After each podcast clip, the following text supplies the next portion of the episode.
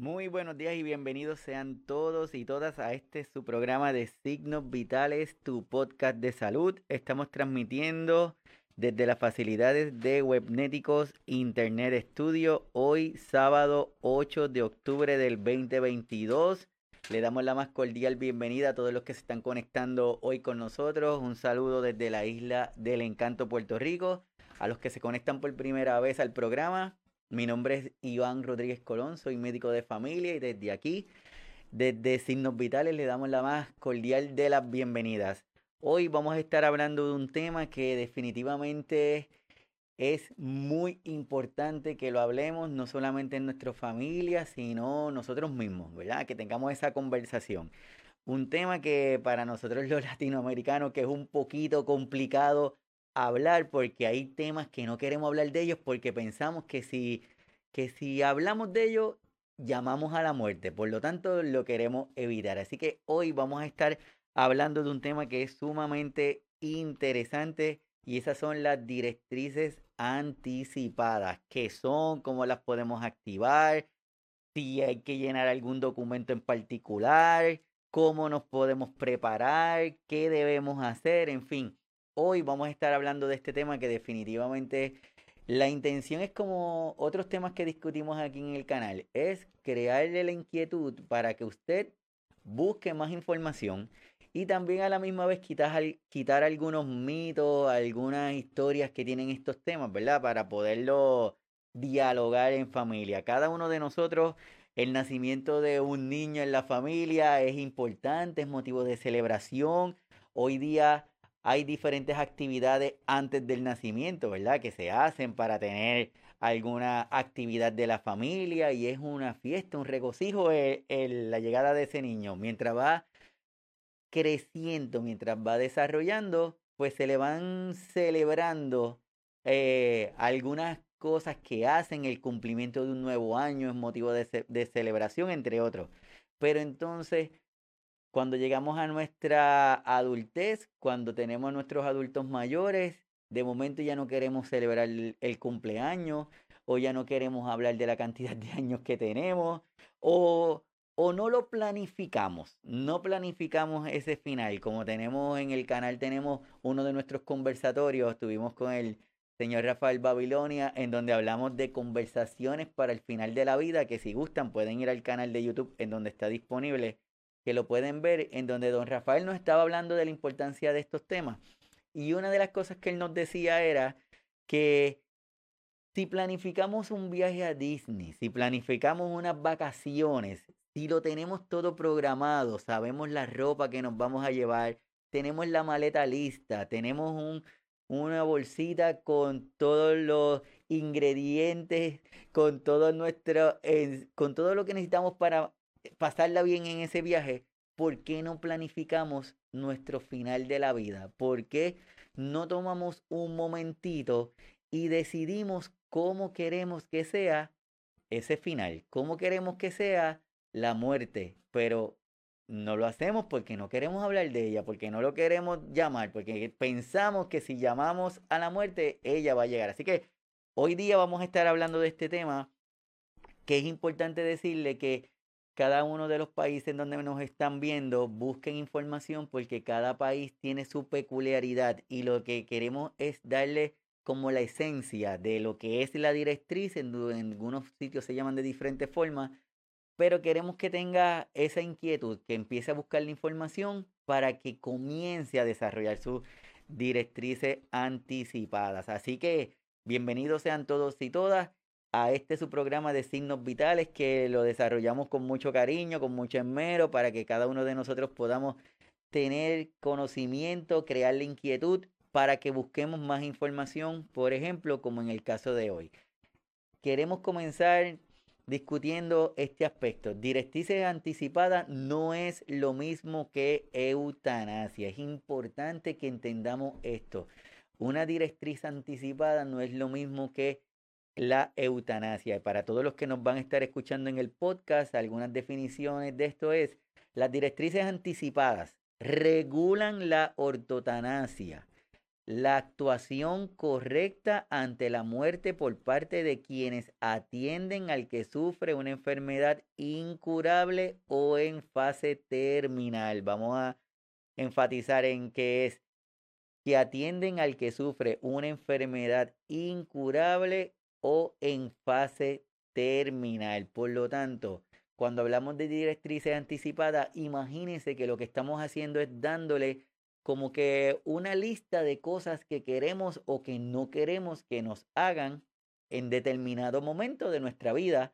Por lo tanto, no es que dejan de hacer ni que facilitan o que provocan la muerte, como es la definición de lo de la eutanasia que nos dice, la eutanasia es un acto de provocar intencionalmente la muerte de una persona que padece una enfermedad incurable para evitar que sufra. Por lo tanto, el principio eh, o, la condición tiene que ser que la persona tenga una condición de salud incurable, una condición incurable y que sea progresiva.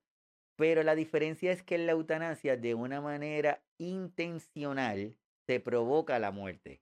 La directriz anticipada no hace eso. La directriz anticipada es los deseos, lo que usted dejó escrito que quiere o que no quiere que hagan con usted.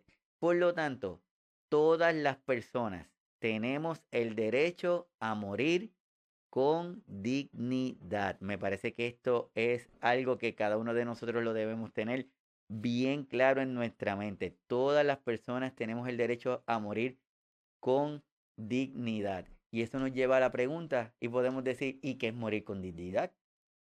¿Cómo logramos eso?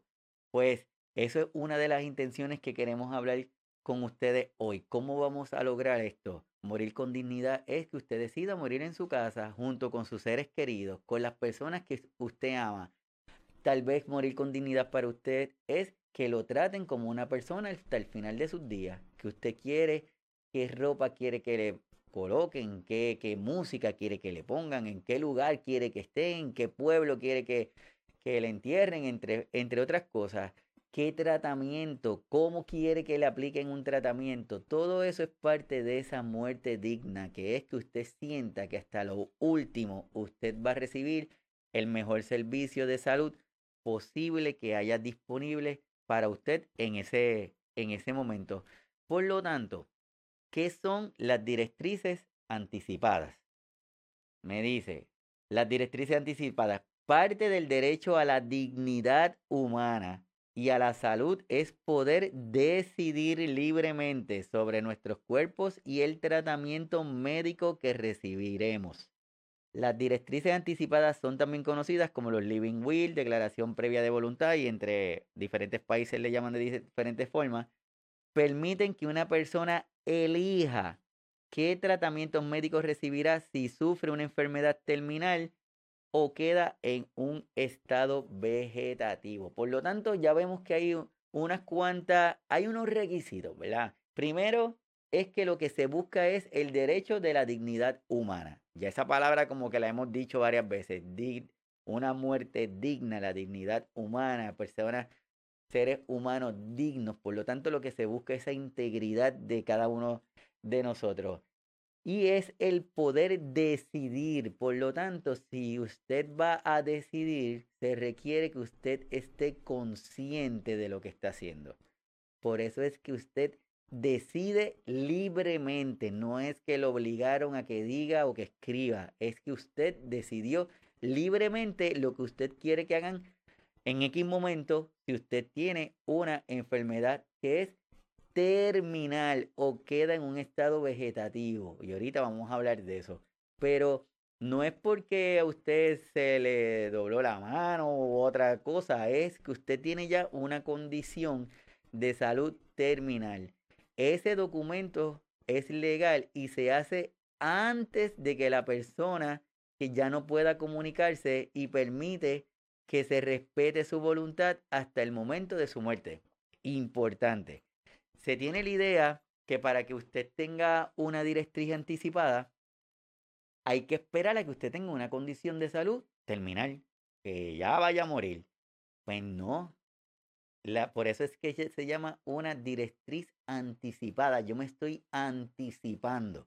Y como me estoy anticipando al evento, pues yo voy a decidir qué quiero que hagan conmigo en caso de, y puede ser, en caso de yo sufrir una enfermedad terminal, yo no quiero que o yo quiero que. Por eso es que me anticipo. Por eso es que el requisito no es que usted esté enfermo ni que tenga una enfermedad terminal. El requisito es que usted esté consciente que cada uno de nosotros, como personas, como seres humanos, la muerte está garantizada. La muerte del cuerpo, de nuestros signos vitales, llegan al final. Por lo tanto, es algo que lo tenemos ahí 100% seguro. ¿Cuándo va a ocurrir? Eso es lo que no sabemos. Como no sabemos cuándo eso va a ocurrir, pues deberíamos contemplar la posibilidad desde ya y prepararnos para esa ocasión. Y si pasara, ¿verdad? Que es de una manera inesperada, un accidente, que fue eh, un automóvil o lo que fuera, un evento que no fue esperado, ya usted tiene sus directrices anticipadas, ya usted tiene su librito de instrucciones, ya usted se lo dijo a la persona que está, a su familia, a su pareja, a su doctor, ya usted le dijo qué quería que hicieran con usted en caso de que eso se presentara. Por eso es que lo primero que debemos dejar de nuestra mente es que voy a esperar a tener una condición o estar enfermo. No, ya sabemos que no. Esto lo debemos hacer desde ya, desde, desde ahora mismo si podemos. Este, este recurso solo está disponible para personas de 21 años en adelante y personas capaces de entender el proceso. Esto es importante porque se necesita pues que sean mayores de edad. En otro episodio estaremos hablando en caso de qué sucede cuando son niños, pero ahora mismo vamos a enfocarnos que va a ser personas de 21 años o más y que están hábiles, que están alertas, que están conscientes, que saben lo que están haciendo. Y para poder seguir hablando de este tema, es bueno hablar de definiciones. Y para hablar de definiciones, lo que nos ayuda es a que podamos entender cuando mencionamos el término. Por ejemplo, cuando hablamos de tratamiento médico, ¿qué significa tratamiento médico? Quizás para mí solamente se limita a una receta, a la prescripción de un medicamento, pero probablemente es más amplio. Y por eso hoy le vamos a hablar de algunas definiciones. Tratamiento médico significa cualquier tipo de tratamiento, procedimiento o intervención médica que se administra a un paciente para sostener, restaurar o implantar las funciones vitales cuando se administra con el único potencial de prolongar artificialmente el momento de su muerte cuando según el mejor juicio del médico la muerte es inminente, independientemente de que se utilicen o no estos procesos.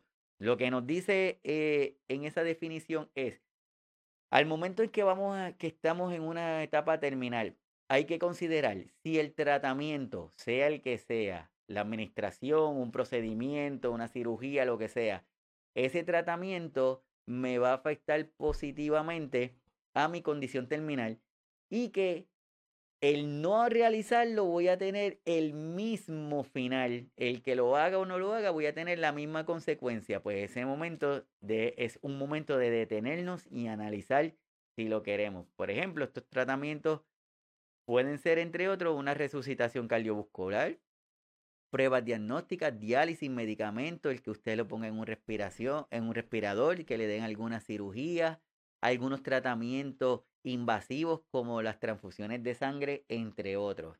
Otra de la definición, condición de salud terminal, ¿qué es?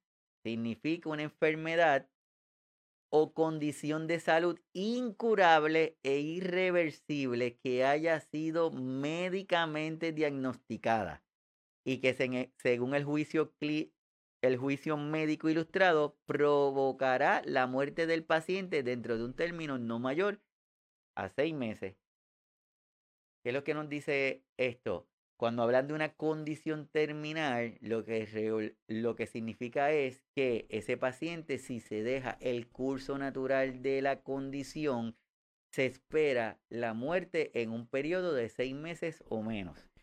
Para aquellos que han escuchado la palabra de hospicio, este es uno de los criterios que se utiliza para tener o ingresar un paciente en un programa de hospicio, que su condición sea una condición terminal, que no tenga cura, que progresivamente vaya deteriorando y la expectativa es que en seis meses o menos esa persona muera. ¿Qué ocurre? Muchas veces ese periodo de los seis meses no se da. A veces hay personas que siguen aumentando, duran seis, siete, ocho, nueve, doce meses. ¿Por qué? Porque hay, hay factores ambientales, hay factores externos en la vida de cada uno de nosotros que si se mejoran, se traducen en una mejor, en una disminución del sufrimiento. Y al disminuir el sufrimiento de la persona, muchas veces esa calidad en ese periodo final de la vida mejora y hace que se prolongue un poco más el tiempo. Y eso está en los programas de hospicio. Así que esa condición terminal como requisito es que sigue evolucionando, esa condición que no es curable y que se espera que en un periodo de seis meses o menos esa persona fallezca. El otro significado, la otra definición que vamos a estar utilizando es estado vegetativo persistente. ¿Qué significa? Estado vegetativo persistente. Significa una condición de salud que impida cualquier tipo de expresión de voluntad de parte del paciente.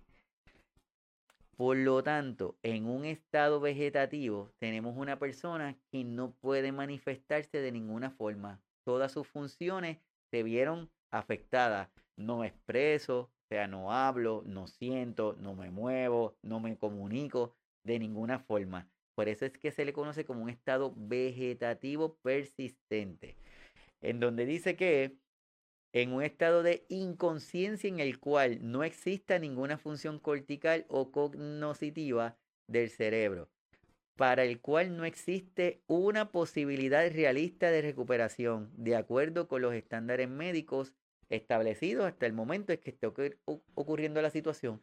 O sea que médicamente no va a poderse recuperar. Claro está, aquí tenemos las historias y personas que están en un estado y se logran recuperar, pero no son unas excepciones, no es siempre. Y eso cada vez que eh, tenemos un familiar o una persona en estas condiciones, hacen que la toma de decisión sea más difícil para las personas que están vivos o alrededor de la persona que está sufriendo la condición. Por eso, una de la, uno de los beneficios que tiene que usted tenga estas directrices anticipadas es porque usted dejó claro lo que quieren que hagan. En caso de que yo no me pueda comunicar, en caso de que yo no me pueda expresar, en caso en que yo no pueda hacer nada, ya yo dejé por escrito qué cosas yo quiero que hagan. Si eso se da, si no me puedo comunicar, si no me puedo expresar, yo quiero que, y usted hace la listita de cosas que usted quiere que hagan o de cosas que usted no quiere que hagan. ¿Cuándo? Pueden hacerse las directrices anticipadas entonces, porque ya sabemos que las directrices anticipadas las podemos hacer en cualquier momento, que el requisito es que sea mayor de edad. En cualquier momento las podemos desarrollar. No necesitamos tener un diagnóstico de una condición terminal ni fatal, nada. Actualmente, si usted goza de salud, sería maravilloso y usted va a decidir crear sus directrices anticipadas. En cada uno de los países donde estamos tienen unos requisitos, hay algunos formatos. Usted acérquese, busque, lo léalo y lo desarrolla. En caso de que en su país, en su ciudad, no tenga estas directrices anticipadas, usted hágala como quiera, porque esto se trata de dignidad como persona. Y usted va a establecer qué cosas quieren que hagan o qué cosas usted no quieren que hagan. Así que, cuando nosotros podemos hacer estas directrices? Usted no tiene que padecer una enfermedad terminal o estar en un estado vegetativo para hacerlas. Usted puede hacerlas en cualquier momento, dejando por escrito qué tratamiento desea recibir o qué tratamiento usted no desea recibir. Es importante que usted conozca que puede hacer uso de estas directrices si surge una situación que requiera un tratamiento médico, aún si no se trata de una condición terminal. Usted puede decidir qué tipo de tratamiento quiere recibir.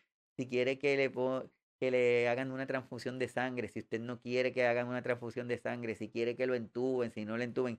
En fin, es importante que estas conversaciones las tengamos para que cada una de las personas que estén alrededor de nosotros, si se diera el evento, sepan cómo actuar. Porque ya usted lo dijo y le quita la presión a esa familia, a la esposa, a sus hermanos, a sus papás, a las personas que estén cerca de usted, a su doctor, a su, al personal que está en la sala de emergencia, si ese fuera el caso, porque va a tener unas directrices ya establecidas para que todos podamos entender qué es lo que podamos hacer con usted en ese momento. ¿Cómo se logra? Hay varias formas. Uno, ante un abogado. Con una abogada, usted va, se, una, hace una declaración jurada y no se necesitan testigos. Usted va donde su abogado, donde su abogada, dice, miren, yo quiero hacer estas directrices anticipadas y estos son mis deseos con el abogado, le van a hacer esa declaración jurada y no necesita testigo para ello. Lo otro es ante un médico, ante su doctor de confianza. En este caso, es necesario que hayan por lo menos dos testigos. Tiene que ser una persona que no sea responsable de su cuidado médico del o de la paciente y que no sean beneficiarias de la muerte del paciente o que le cuiden directamente. Pues, así que por ejemplo, una persona que tiene una herencia o que puede heredar de la persona que está haciendo la directriz, pues ese no debe ser el testigo de esa persona. ¿Qué información debemos incluir en estas directrices? Este dato, cada uno de nosotros en el país donde estemos, busquen información porque puede variar, pero a grosso modo es el nombre, el testigo, si fuera necesario que estuvieran el testigo como antes dijimos, la fecha, la hora, el lugar, el tratamiento médico que usted desea recibir. Esto incluye si desea que recibir transfusiones de sangre, si, si desea que le hagan una intubación o si qué tipo de tratamiento usted quiere que recibir o no recibir. Si desea donar su órgano, quién es la persona que le representará cuando no pueda comunicarse. En ese punto vamos a detenernos por un momentito. En este punto lo que significa es que Mire, usted tiene el, ya usted tuvo un evento en donde no puede comunicarse, donde perdió la capacidad de hablar, donde no puede expresarse. En ese documento ya usted dijo, miren, si a mí me pasara esto, la persona que va a tomar las decisiones de salud se va a llamar Iván, se va a llamar María, se llama Sonia. Esa es la persona que va a estar a cargo de mi cuidado de salud si yo no me puedo comunicar. Claro está, cuando le digo Iván, María, Sonia, es todos. ¿eh? Iván Rodríguez Colón, él es mi hijo y él va a estar a cargo de tomar las decisiones de salud en caso de que yo no me pueda comunicar. Eso, hasta eso, usted deja por escrito. Porque de esa forma, ese desarrollo, esas directrices se pueden hacer, mm, se pueden hacer mejor. Porque ya hay alguien que está encargado y usted decidió, usted no dijo yo quiero que hagan, yo no quiero que hagan, solamente usted lo que dijo fue, yo todas las decisiones las va a tomar y van lo que él diga, eso es lo que van a hacer conmigo. Y eso es lo que usted está dejando ahí. Pero como todo documento tiene sus limitantes, no es que está tan abierto. Entonces, hay, alguna, hay algunas limitaciones que tienen estas directrices. Por ejemplo, las que le estoy compartiendo ahora. Usted no puede prohibir que le den recursos médicos contra el dolor o para hidratarle o para alimentarle, a menos que su muerte sea inminente y que no pueda absorber los alimentos. O sea, usted no lo va a dejar morir de hambre. Usted, hay algunas limitaciones, como las que le acabo de decir. Sí, puede dejar por escrito, por ejemplo, que rechaza las transfusiones y un ventilador. Eso sí lo puede dejar. Esta ley no autoriza la eutanasia en Puerto Rico. Le estoy poniendo ahí en Puerto Rico porque en algunos países está la eutanasia está legalizada y es una opción que tienen las personas y luego en el chat si me pueden escribir de qué país eh, nos están viendo y si en su país está o no legalizada, pues me lo, me lo escriben. Pero por lo menos en Puerto Rico, hasta el momento en que estamos desarrollando esta conversación, no. Es importante su tratamiento médico y la calidad. Este punto es súper importante. Su tratamiento médico y la calidad del mismo no deben variar por el hecho de que usted tiene una declaración previa de voluntad importante. Existe la idea de que, mira, si yo escribo que tengo una directriz anticipada, no van a hacer nada conmigo, me van a dejar morir, entonces yo no voy a llenar esto. Pues no. Lo que nos permite o lo que permite que usted, su proceso, se haga de una manera más honesta, de una manera más digna, porque si no hay nada escrito a nosotros, cuando digo nosotros me refiero a nosotros los doctores, nos entrenan para mantenerlo vivo, para mantener ese corazón latiendo. No importa lo que yo tenga que hacer, si tengo que administrarle líquidos, si le tengo que dar medicamentos, si lo tengo que tener conectado a un ventilador, no importa, la, la misión es mantener ese corazón latiendo. La pregunta es, ¿eso es vida? ¿Eso es lo que usted quería? ¿Eso es lo que usted esperaría al final de su vida? Estar en un sitio frío, solo, alejado de su ambiente, con ruidos de máquina, todo el tiempo interrumpiendo, administrándole medicamentos, solamente con la única intención de mantener el corazón que esté latiendo. Eso es lo que usted quiere. Es, si es como sería el final de mis días ideal, o tal vez mi final de mis días sea en mi casa, con mi gente, en mi cama, con los olores que conozco, con las personas que quiero, tranquilo, Quizás para mí ese sea o el final que yo quiero dignamente. Por eso usted debe escribirlo, debe tener estas directrices, porque si no está escrito, se va a hacer todo lo necesario para mantener su corazón latiendo.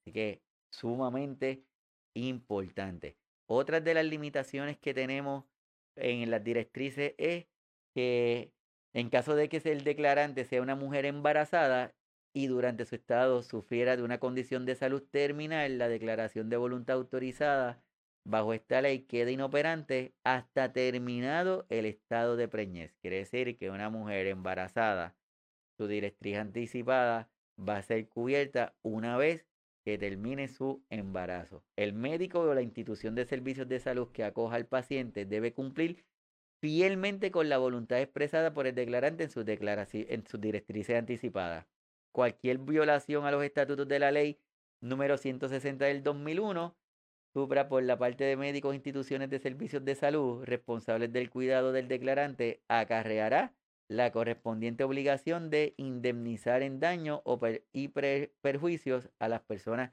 afectadas. ¿Qué significa? Que su directriz anticipada tiene que ser honrada en donde usted esté. Cuando le comenté la ley 160 del 2001 es por la de aquí de Puerto Rico, pero cada país debe tener Así que una directriz anticipada tiene que ser honrada.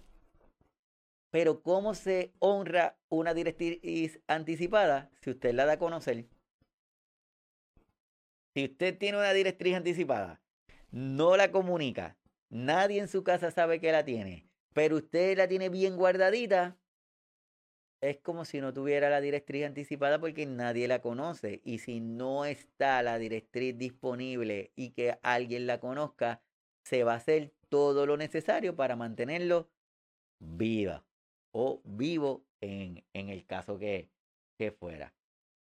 Y como le estaba hablando ahorita, una de, una de las cosas que se puede hacer es que usted declare a alguien como la persona que, que va a tomar las decisiones. Y eso es una persona mandatoria, que es es la persona que usted asigna, si desea, para que tome decisiones por usted si usted está incapacitado o incapacitada y no puede comunicarse. Si usted no designa a una persona mandataria, entonces será su pariente mayor de edad más cercano quien podrá tomar las decisiones. El primer lugar va a corresponder a su esposo o a su esposa, en caso de que no exista alguien que usted declaró ¿Por qué se dice esto? Porque se ha dado caso que, que la pareja no designa a su esposo o a su esposa, designan a otra persona. Designan a un hijo, designan a un primo, designan a, al cura, al sacerdote, al pastor, designan a otra persona que sea la persona a cargo del cuidado. En caso de que eso no exista, pues va a ser su pareja. Y de ahí va a seguir evolucionando en caso de que no estuviera. Pero sabe que tiene esta opción de, de designar, de declarar a una persona para que sea la encargada de tomar las decisiones. Esa toma de decisiones puede ser que usted ya había hablado con ella. Puede ser que ya usted había hablado con ella persona y ella sepa que usted quiere. Pues chévere, porque ella ya lo va a saber. O como a veces pasa, que le dicen, adiós María, mira, aquí Juanito te puso como su, la persona designada para tomar decisiones de salud. ¿Qué hacemos ahora? ¿Lo entubamos o no lo entubamos? Y doña María no sabía nada. Dice, ¿qué? ¿Y qué es eso? ¿Y qué yo tengo que hacer ahora?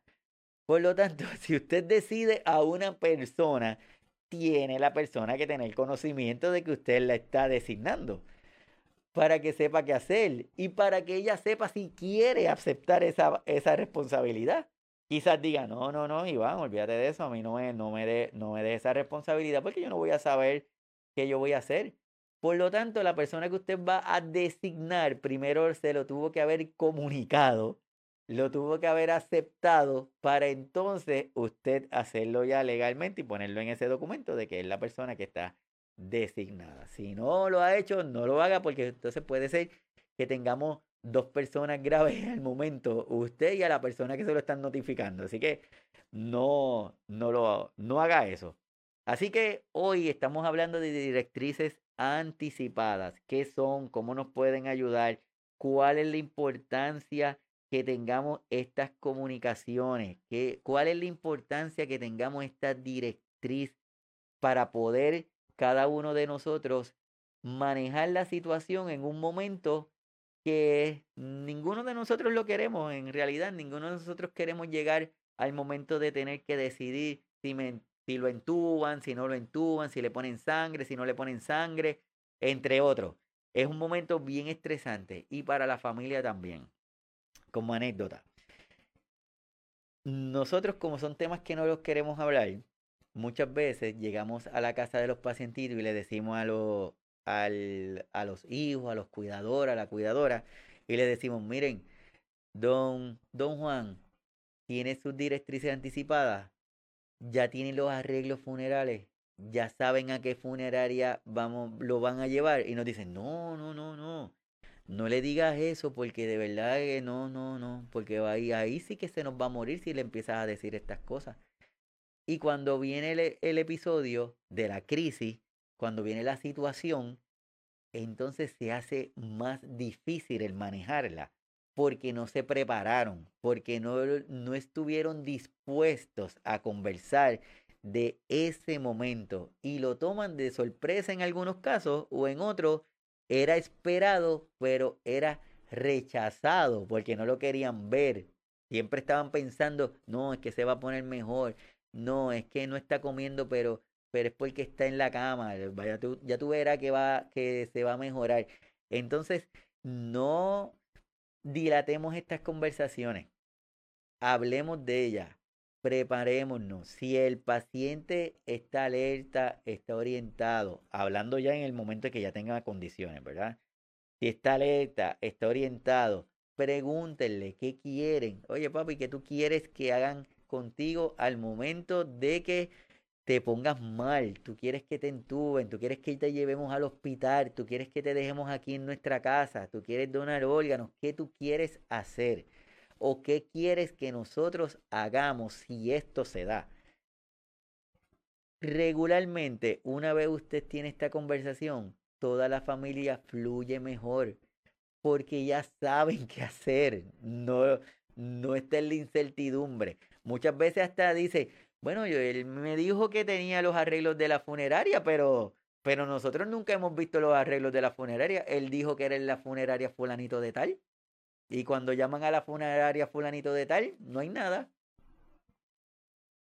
O quizás lo que había en la funeraria fulanito de tal fue, bueno, sí, él vino hace como 20 años, hizo un depósito y ya nunca volvió. Eso es lo que, eso es lo único que tenemos aquí. No hay ningún acuerdo, no hay nada.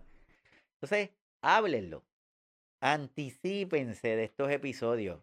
Es, va a ser menos estresante si lo hablamos antes de que ocurra el episodio, porque una vez que tenemos el episodio, que tenemos la situación, es más complicado el manejarlo. Pero como todo documento, así mismito como está, muchas veces la pregunta es, pero ¿y si ya yo me arrepiento? ¿Y si yo dije que yo no quería que me entubaran? y si yo dije que yo no quería que me pusieran sangre y ya lo tengo escrito, pero mira, ahora ya me arrepentí, ahora sí quiero que lo hagan. Ahora sí quiero que me pongan sangre, yo quiero que me yo quiero que hagan todo lo suficiente para mantenerme vivo. Pues no hay ningún problema, se revoca. Usted puede dejar sin efecto este documento en cualquier momento, tanto por escrito como verbalmente. Si usted va a un sitio, si va a la emergencia y le preguntan y usted tiene un documento, pero usted verbaliza que usted no quiere, usted no quiere que se ejecute su directriz anticipada, usted quiere recibir tratamiento, va a recibir el tratamiento va a recibir el tratamiento. No, por lo tanto, el, como por ahí había otra de las cosas que decían, no, es que ya yo dije que ya yo lo escribí, ahora ya no puedo hacer nada. No, no, no, no.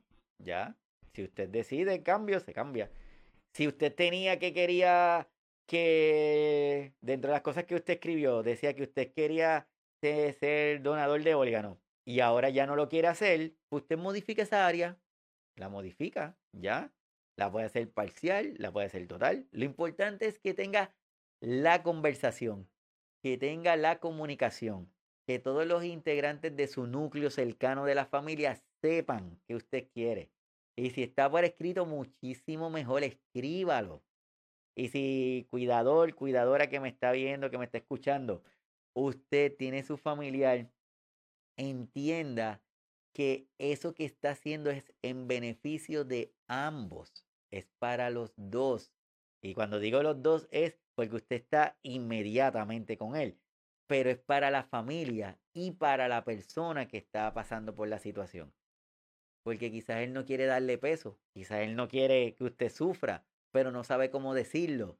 Quizás él le gustaría comunicárselo a usted, pero dice, ay Dios mío, ¿cómo yo le digo a María esto? Porque si yo le digo a María que yo quiero hacer esta lista, quizás ella va a pensar que yo me quiero morir y él, porque usted no se sienta mal, no se lo dice.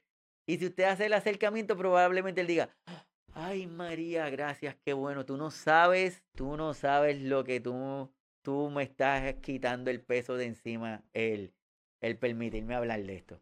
Así que vamos a quitarle los mitos, vamos a quitarle el miedo, vamos a hablar de una manera sencilla, honesta, con mucha humanidad, con mucho acercamiento, pero hay que hacerlo, hay que comunicarlo y no vamos a esperar Acuérdense, no vamos a esperar a tener una condición médica de salud crónica o terminal para tener esta conversación o para tener este tipo de documento. Y le quiero compartir esta última, este último slide que me parece que es súper, súper, súper importante. Dice, es importante entender que la voluntad anticipada no prolonga ni acorta la vida. Lo voy a volver a, leer. Es importante entender que la voluntad anticipada no prolonga ni acorta la vida. Respeta el momento natural de la muerte. Se ofrece acompañamiento al paciente sin intervención médica durante esta última etapa. Si algo se van a acordar de este conversatorio, lo voy a volver a dejar aquí, es eso que estamos hablando. Eso que le estoy comentando en este momento. Entender que la voluntad anticipada o las directrices anticipadas o el good living will no me va a prolongar ni me va a cortar la vida porque lo que se va a hacer es tratar de una manera más holística, de una manera más digna a ese paciente. No es que se le va a desahuciar, como dicen por ahí, es que se va a trabajar de una forma diferente, buscando la comodidad del paciente y por ende la comodidad de cada uno de los familiares. Y en muchos de los casos, aunque ustedes no lo crean, hemos tenido la oportunidad de ver que una vez se hablan estos deseos que tiene el paciente, esa última etapa de vida fluye de una manera espectacular. Porque ya no hay miedo, ya no hay cosas ocultas, ya no hay temas inconclusos, ya no hay resentimiento, ya no se murió sin yo decirle, ya no se murió sin él decirme. Vio a quien quería ver, estuvo con quien quiso estar, se habló, se le dio comodidad y esa última etapa de la vida, o esa, esa parte donde nos preparamos para la muerte, se dio de una manera más digna, más tranquila y todo el mundo en la familia se siente mejor. A veces dicen, es que se murió durmiendo, es que se murió bien tranquilito, se murió bien tranquilita, se murió como un pajarito, porque ya estaba todo hecho, estaba todo listo, estaba todo dicho. Pero cuando eso no se da, muchas veces un poquito más difícil, porque cuando la persona empieza en ese proceso de transición a morir, hay familiares que no lo entienden y se agitan, se alteran y provocan que ese proceso, en lugar de sea más fluido, sea más difícil. No sé también si ustedes a veces han escuchado cuando dicen, se murió cuando Juanita se fue. Se murió cuando Juanita se fue. Estuvo, llevaba cuatro días en el cuarto con él. Salió diez minutos y se murió. No nos hemos preguntado por qué. No nos hemos preguntado por qué. Probablemente era Juanita quien no lo dejaba ir. Quizás esa era la causa. Porque faltó algo. Pero si no conversamos, si no hablamos, si no tenemos este tipo de conversación que sabemos que no es una conversación que nos encanta, sabemos que es difícil, sabemos que, es un poquito complicada y que de la nada nos aparecemos tampoco, ¿verdad? Esto es con ese proceso que se va dando poco a poco, pero son conversaciones que necesitamos tener. Para todos los que se están conectando hoy, estamos hablando de directrices anticipadas, qué son, cuál es la importancia, de cada una de ellas, agradeciendo a todos los que están conectados con nosotros acá en el chat. Juan Carlos de la Red Latinoamericana está con nosotros. Dice, doctor Iván, buenos días. Muchas gracias por compartir este tema tan importante para todos e información valiosa para que los cuidadores puedan apoyar al paciente y a la familia de la y Juan Carlos de la Red Latinoamericana de Cuidadores haciendo red con signos vitales. Y es Juan Carlos, súper agradecido que siempre está. Y lo que dice Juan Carlos, que comenta información valiosa para cuidadores para que puedan apoyar al paciente y a la familia. Súper, esa, es, esa, esa mezcla de palabras es espectacular. Paciente, cuidador o cuidadora y familia. Muchas veces el paciente, bueno, el cuidador en muchas de las ocasiones es como que el, el que va a decidir la temperatura de la familia. porque está nuestro cuidador directamente con el paciente.